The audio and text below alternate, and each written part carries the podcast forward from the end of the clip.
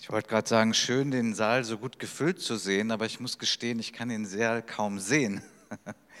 Heute haben wir weihnachtliche Stimmung hier und deswegen etwas dunkler im Saal. Aber insgesamt kommen wir doch auf eine ganz gute Zahl an Teilnehmern.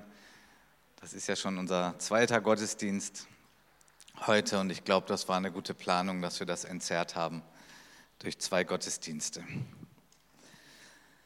Ich weiß nicht, ob du schon mal darüber nachgedacht hast, dass wir ja diese verschiedenen Perspektiven haben in den Evangelien. Drei verschiedene Perspektiven. Hallo, warte mal, gab es denn nicht vier Evangelien? Ja, richtig. Aber der Markus, der schreibt irgendwie gar nichts über Weihnachten. Aber eben die anderen drei. Und das ist doch schon erstaunlich, wie unterschiedlich das ist. Das ist uns ja gerade dargestellt worden. Ich möchte mit euch darüber nachdenken, worauf es wirklich ankommt an Weihnachten. Ja, ich weiß, Geschenke unterm Baum sind was Schönes und Kekse und Kerzen und das müssen wir überhaupt nicht schlecht reden. Das ist alles sehr schön und sehr angemessen auch, auch gerade für die dunkle Jahreszeit und für die Kälte draußen. Aber es gibt nun mal etwas, was Gott beabsichtigt hatte und was er geplant hatte und was wirklich das Allerwichtigste ist von Weihnachten. Und das möchte ich mit euch anschauen, indem ich nochmal diese drei Perspektiven mit euch anschaue. Im Matthäusevangelium wird uns ja gesagt, dass Jesus der König der Juden ist. Und ohne jetzt jedes Wort hier auslegen zu wollen, denn ich will mich auch kurz fassen heute Abend, haben wir hier den Aspekt, den Blick auf die religiösen Menschen. Nun, ganz am Anfang hatte Gott ja einen großartigen Gedanken. Er hat gesagt, wir wollen einfach unsere Familie vergrößern, lasst uns Menschen äh, machen, denn wir wollen eine Großfamilie sein und wir wollen eine richtige Herzensbeziehung mit jedem Menschen haben. Und dann hat sich einfach über die Laufe, im Laufe der Jahrhunderte etwas entwickelt, ein religiöses System. Gott hat den Menschen Gebote gegeben. Das war eigentlich dafür gedacht, dass die Menschen ordentlich miteinander umgehen und ordentlich mit Gott umgehen. Dafür sind die zehn Gebote da. Aber irgendwie hat der Mensch dann versucht, mit noch mehr Geboten und mit noch mehr religiösen Richtlinien etwas aufzubauen, sodass der Mensch irgendwie sich so seine Treppe zu Gott baut und irgendwie sich anstrengt und sagt, Gott, ist doch schon ganz okay, oder? Es gibt ja schlimme Menschen, aber ich gehöre ja nicht dazu. Ich bin doch irgendwie gut genug, dass ich irgendwie zu dir kommen kann und dass du sagen musst, das ist doch ein feiner Mensch. Nun, die Gebote waren auch dazu da, um uns Menschen klarzumachen, dass es eben nicht reicht, dass wir es eben nicht schaffen und dass kein religiöses System der Welt der Islam nicht und der Hinduismus nicht, der Buddhismus nicht, welches religiöse System auch immer, ja auch das Christentum nicht.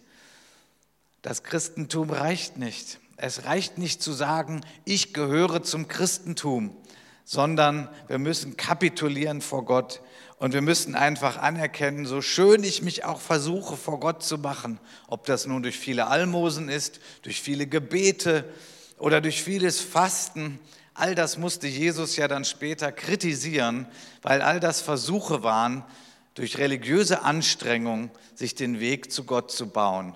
Weihnachten sagt, nein, ich baue den Weg zu euch. Ich verschenke mich an euch. Ich verschenke meinen Sohn Jesus Christus in eure Welt hinein, sodass es einen ganz anderen Weg gibt zu mir als den der religiösen Anstrengung. Nun habe ich gerade nicht gesagt, dass Beten nicht gut ist und dass das nicht hilfreich ist. Und auch Spenden sind gut für Gottes Reich.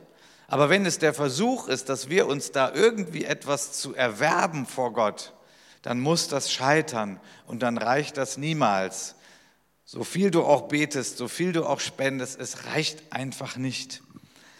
Religiosität Darauf kommt es nicht an. Worauf kommt es denn wirklich an? Nun, die Perspektive von Johannes, das ist ja so die Perspektive so der Klugheit. So die Philosophen der Logos, das war zur Zeit, als Johannes das Evangelium geschrieben hat, war das so ein Stichwort unter den Denkern seiner Zeit, der Logos. Und das war ein großer Begriff und der Urgrund alles Seins. Und so muss Gott sein.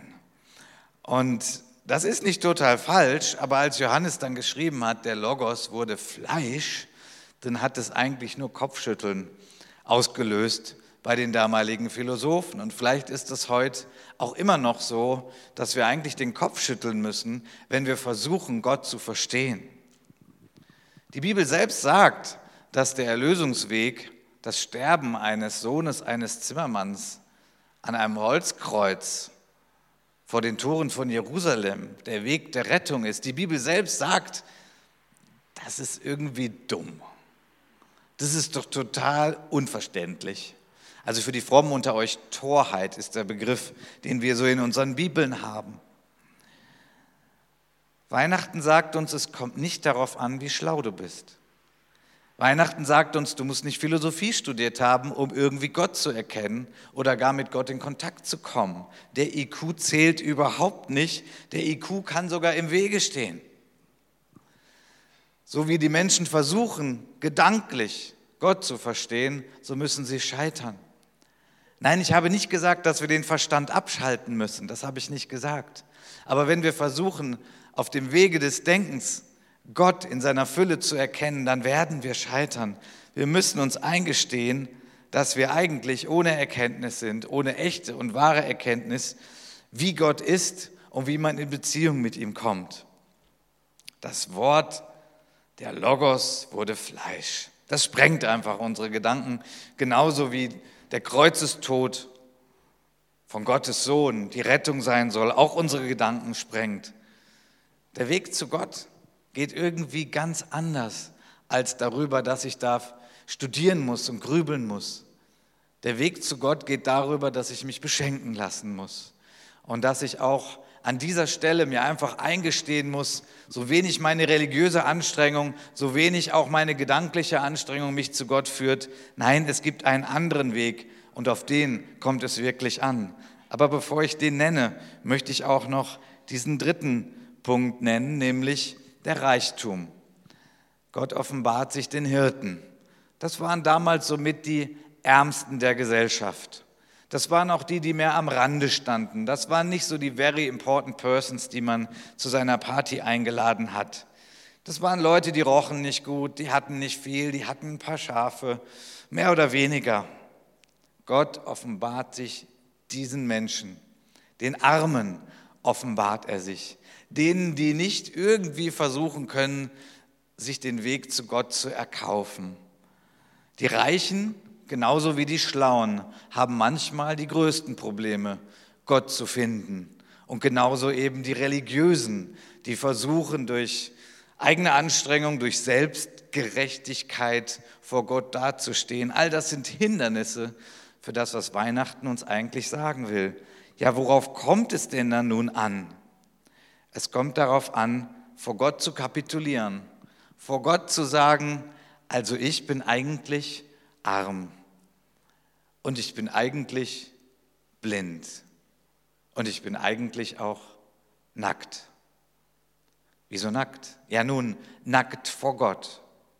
Alle religiösen Anstrengungen sind eigentlich der Versuch, dass wir so unsere eigene Gerechtigkeit aufbauen wollen. Wir wollen nicht nackt vor Gott erscheinen. Und das ist auch nur zu verständlich. Denn es gibt ja auch Makel bei uns. Es gibt ja Sünde bei uns. Und wie wollen wir da vor Gott erscheinen, vor dem Heiligen und vor dem Gerechten? Natürlich wollen wir uns da bedecken, so wie auch Adam und Eva, nachdem sie gesündigt hatten, das eine große Ziel hatten, sich zu verstecken vor Gott und sich zu bedecken, weil sie so nicht vor Gott erscheinen wollten. Worauf kommt es wirklich an? Gott hat uns seinen Sohn in Gestalt eines Kindes, eines Babys geschenkt. Und das ist der Weg. Und das ist, worauf es wirklich ankommt, dass auch wir bereit sind, wie ein Kind zu werden. Wie ein Kind, das sagt, ich kann Gott nichts bringen. Ich kann ihm kein Geld bringen. Ich kann ihm auch kein Studium vorweisen und schlaue Gedanken. Ich bin einfach ein Kind. Ich bin klein. Ich bin bedürftig. Ich brauche Hilfe. Darauf kommt es wirklich an, an Weihnachten. Das ist der Weg zu Gott und das ist ein wunderbarer Weg, weil er offen steht für jeden Menschen. Du brauchst nicht viel Geld, du brauchst nicht Bildung. Du brauchst gar kein Geld, du brauchst gar keine Bildung. Der Weg zu Gott ist offen. Sind wir bereit, die Hindernisse, die manchmal gerade der Reichtum und die Intelligenz und die Religiosität nämlich darstellen, sind wir bereit, das alles mal vom Heiligen Geist einreißen zu lassen, dass das mal alles zusammenbricht, dass wir sagen, Gott, vor dir bin ich arm und bin ich blind, also das heißt, ich habe keine eigene Erkenntnis. Und vor dir bin ich bloß, ja, ich habe keine Gerechtigkeit vor dir. Und wenn wir uns das eingestehen vor Gott, dann kommt er mit seiner ganzen Gnade. Und er sagt, ja, du bist arm, aber ich schenke dir meinen Sohn Jesus Christus. Und das macht dich wirklich reich. Ja, du bist nackt. Du hast keine Herrlichkeit mehr. Du hast viele Makel. Aber ich schenke dir Christus. Und er ist deine Gerechtigkeit. Zieh Christus an. Und dann bist du gut angezogen und du darfst mit einem guten Gewissen und mutig vor Gott treten. Nicht wegen dem, was du geleistet hast an religiösen Übungen, sondern einzig und allein, weil du auf Christus vertraust, der deine Gerechtigkeit ist. Die Bibel spricht ja auch vom Kleid der Gerechtigkeit.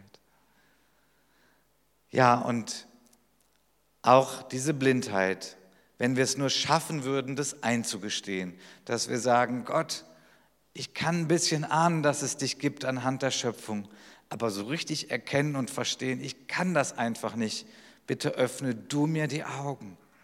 Und wer so betet, dem werden die Augen geöffnet, dem werden die Augen geöffnet über dieses Baby in der Krippe, über diesen Sohn Gottes, der gekommen ist auf erstaunlichste Art und Weise, der gestorben ist auf erstaunlichste Art und Weise und der auch auf erstaunliche Art und Weise wiederkehren wird.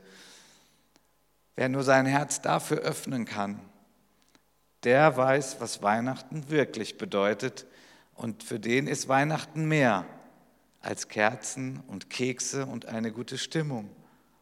Weihnachten bedeutet, Christus, du sollst in meinem Herzen Herberge finden. Du sollst in mir wohnen dürfen. Ich mache Raum für dich. Das ist doch alles, was Gott sich wünscht von uns. Nichts anderes wünscht er sich, als dass wir ihm vertrauen und dass wir ihm die Tür weit aufmachen und sagen, komm und wohne du in mir, breite du dich in mir aus und lass mich entdecken und auspacken, was mir alles geschenkt ist in Christus. Durch Christus bin ich sehend, durch Christus bin ich reich, durch Christus bin ich schön und bin ich gerecht gemacht vor Gott.